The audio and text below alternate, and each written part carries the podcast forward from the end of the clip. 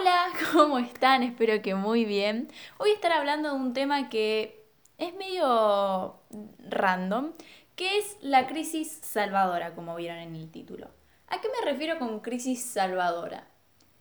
Primero analicemos la palabra crisis. Para mí crisis es ese momento en el que te agarra un llanto histérico o capaz te quedas en blanco pensando, te pones nervioso, si eh, tenés algún problema de ansiedad, te puede agarrar alguna especie de ataque tal vez, no sé, cada uno pasa por las crisis a su, a su manera, hay gente capaz que se vuelve, se pone a reír como loca, capaz que te pones a llorar, capaz que te quedas mirando a la nada, no sé, yo creo que la mayoría en algún punto de nuestras vidas tuvimos una crisis, una crisis existencial o como yo le digo, crisis salvadora. ¿Por qué? Porque para mí toda crisis lleva a algo bueno. No puedes pasar una crisis y que no tenga un buen resultado. O sea, puede pasar, pero yo creo que es la minoría de las veces. Siento que en estos casos muchas veces se aplica esa frase de después de la lluvia sale el arco iris, como dijo Bad Bunny. no, bueno, no, no lo dijo Bad Bunny, pero sí lo citó.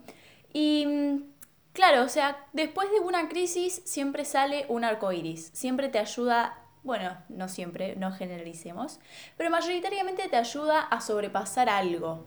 O sea, ese momento de crisis, de estrés, de llanto, de risa, de muchas emociones que tenías metidas adentro salen a flote y utilizan este contexto, esta cosa que te haya pasado para salir.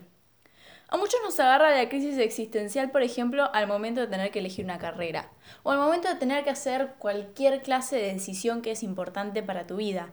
Porque principalmente yo creo que lo que generan estas circunstancias, estos momentos, es el que te hacen replantearte todo. Replantearte cómo sos, qué te gusta, qué no te gusta, qué disfrutás, qué odias hacer.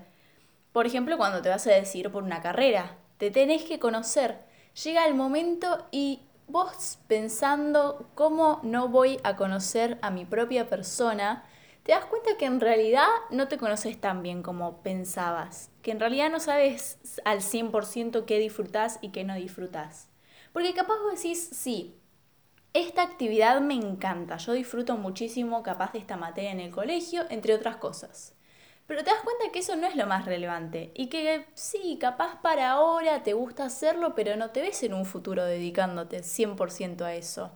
O capaz, si le das más importancia a otros aspectos, capaz no te rinde para mantenerte a futuro o no querés dedicarte a eso.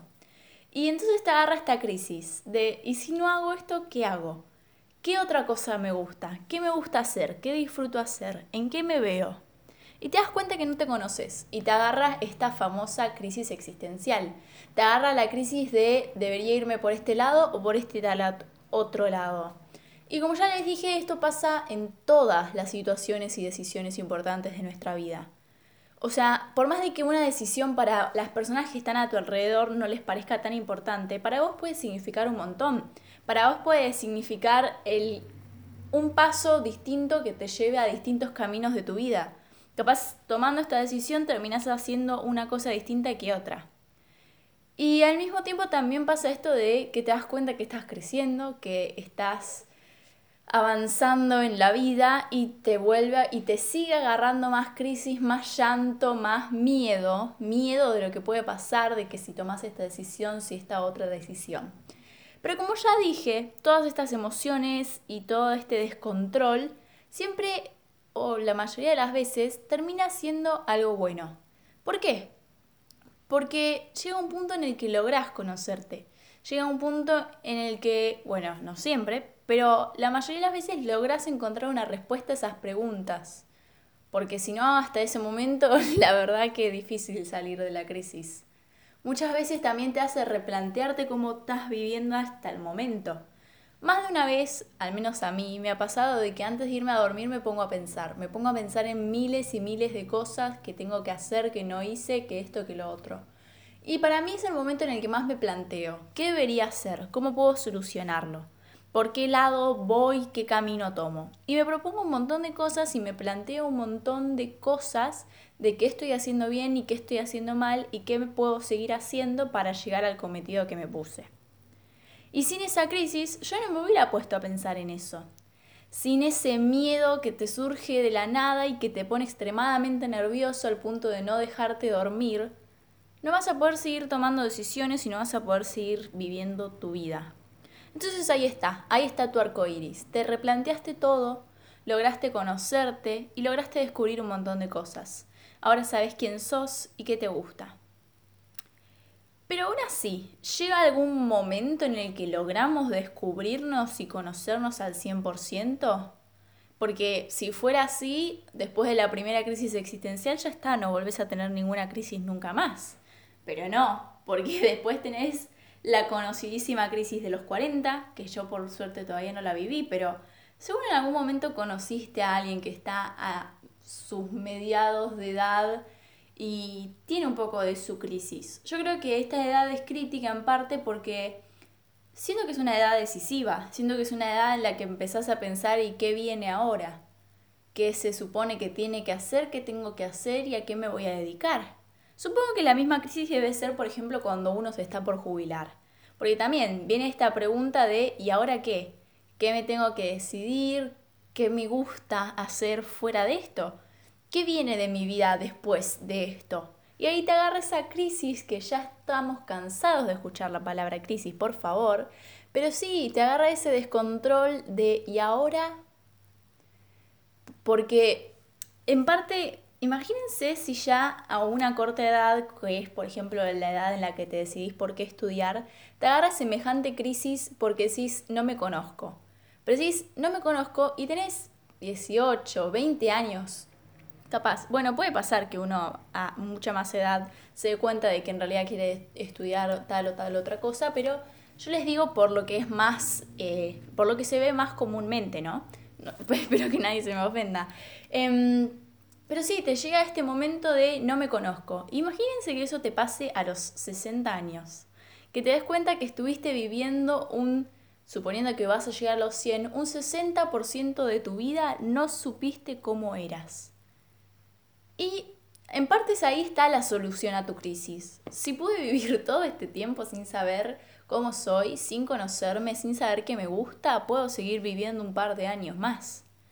Pero bueno, yo supongo que esa edad debe ser crucial, realmente darte cuenta que disfrutas, porque en ese momento es cuando estás con tiempo para disfrutarlo.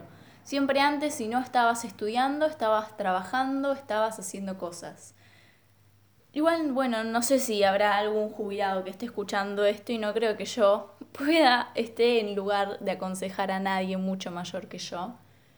Pero sí, eh, quería hablar sobre esta crisis existencial que todos en algún momento de nuestra vida vivimos. Capaz en menor medida, capaz en mayor medida, y si todavía no te tocó, en algún momento te va a tocar. Por más de que, mm, o sea, no solo en el momento de, por ejemplo, elegir la carrera, ya va a llegar algún momento en el que tengas que hacer una decisión importante y te des cuenta de que hay algo que no supiste durante todo este tiempo y que te genere una crisis existencial.